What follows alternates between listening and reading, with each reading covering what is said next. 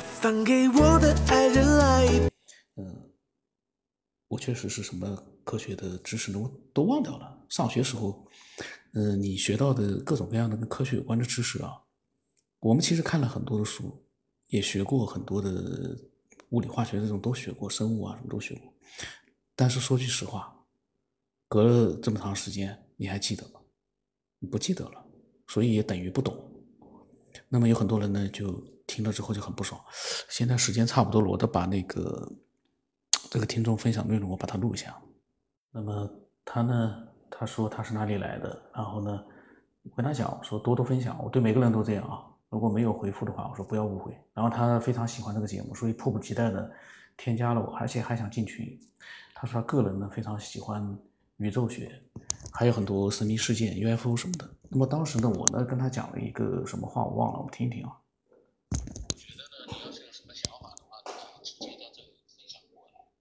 呃，然后呢，群里面我们也不是聊天的群，呃，等到以如果说呃分享的人比较多了，然后呢你也觉得呃有更多的想法去分享给别的人的话，到时候到时候再看能不能到群里面去。因为这个如果说把你的分享录成节目的话，一样是被更多的人去听到的。呃，所以入群是次要的，因为我这个不是聊天的群。呃，而且呢，一般来说都是分享的一些内容的人，然后进群了，他们有的时候去群里面去分享了，就不用单独跟我分享了。但是我建议你呢，如果说自己有什么想法，你可以直接在微信里面先分享，这样的话呢更好，可以直接把你的分享录成独立的节目。群里面呢录出来是群聊。那么呢，他跟我讲了啊，他说他的脑洞呢挺大的，不过呢，他说现在呢想起来的不多。其实什么虚拟世界都是他小时候玩游戏想到的。他现在想的最新的就是，他认为宇宙虽说很大，但是并没有无边无际的，有点类似于水管马力或者是吃豆的那种，从一个方向一直走，有可能会回到起点。说白了，就像是球体一样。还有什么穿越剧有点扯，穿越时间肯定会伴随着时空间的穿越。他说这都是他自己想出来的，不知道节目里面有没有过。然后他看新闻说呢，二零二零年之后呢，人们会对木卫二进行生命探索。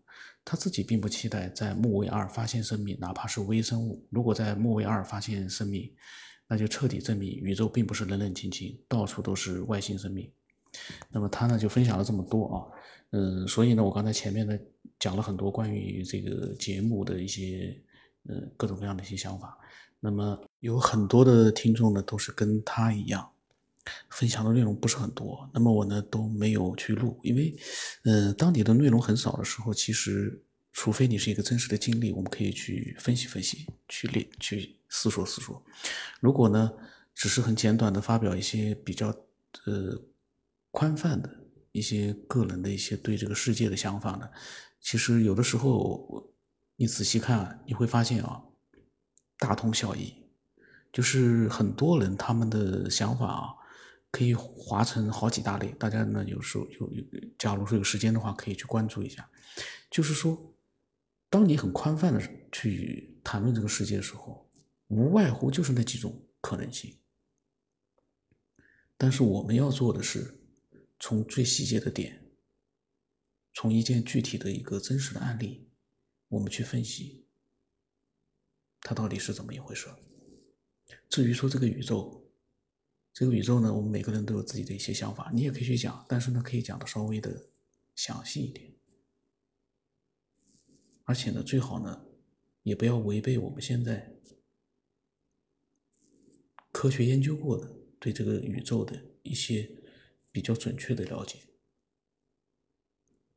在这个基础之上呢，你可以把我们还没有研究到的各种各样的可能性，把它给总结出来，就像以前老金一样的，他有他自己的一个，呃，非常完整的一个世界观，他对这个宇宙他有自己的想法，那这样的话就很有意思了，因为我我们这个节目是一个开发智力的节目。虽然说是科学节目，其实呢，我也不懂科学。到最后呢，我发现这是一个聪明的人越看越聪明的节目。但是呢，有很多人看了不爽。嗯，今天时间差不多了，那么今天就先到这里吧。